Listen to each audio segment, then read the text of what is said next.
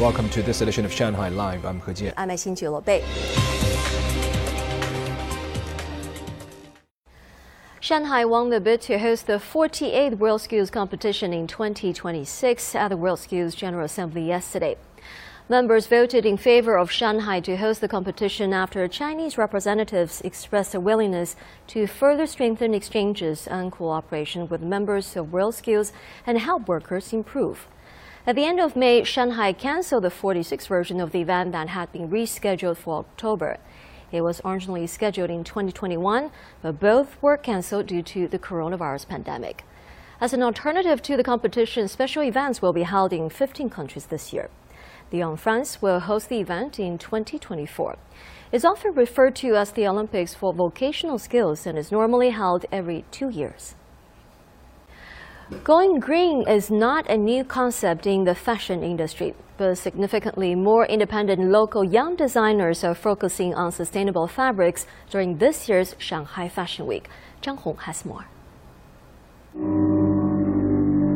Tuyue's founder and designer Yang Yingying has been dedicated to sustainable fashion ever since she created her brand in 2008.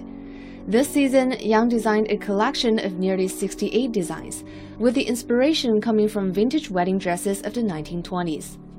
Yang aims to create a fashion world that explores the intimate relationship between different people.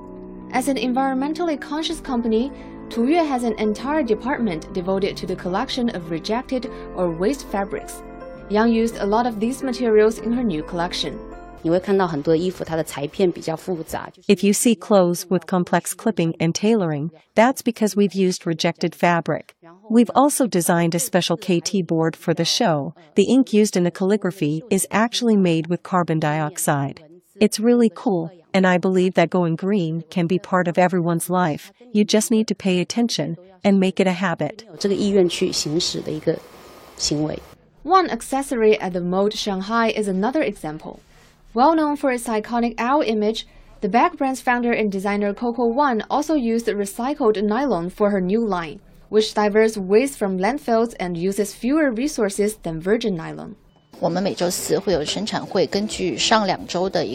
Basically, we'll create a manufacturing plan based on our sales statistics of the previous two weeks to avoid waste. Normally 80% of our products are sold.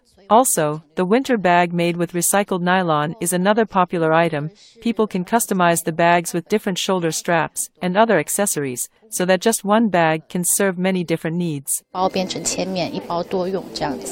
A report from the China National Textile and Apparel Council shows only 10% of the 200 million tons of waste fabrics generated in China every year are recycled. Synthetic fabrics like nylon and polyester require petroleum products to manufacture. If the recycle rate could be brought up 60%, that could save approximately 188 million tons of crude oil every year. In the future, I believe technology, fashion, and sustainability will be the key words for Shanghai Fashion Week. We hope more and more brands and designers can explore more possibilities in the area of environmental protection and ecologically friendly technologies to further promote the city's economic development in the near future. Shanghai Fashion Week will feature more than 80 fashion labels and run until September 30th.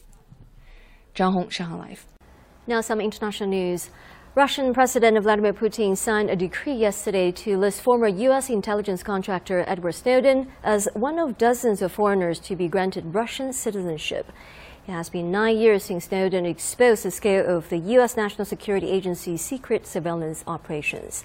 Zhang Hong has more. The decree was published on official government websites. Although there has been no reaction from Snowden, his lawyer said that Snowden's wife would also be applying for citizenship. Snowden, a former contractor with the U.S. National Security Agency, fled the United States and has been living in Russia since 2013 after he leaked classified documents detailing government surveillance programs. U.S. authorities have been calling for his return to the United States for years so he could face charges of espionage.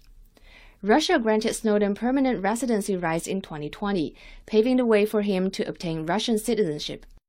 Putin's decree to grant Snowden citizenship quickly led to quips on social media that a whistleblower will soon be conscripted into the Russian army. Is it still the belief of the administration that he is a U.S. citizen? I'm not aware of any change in his citizenship.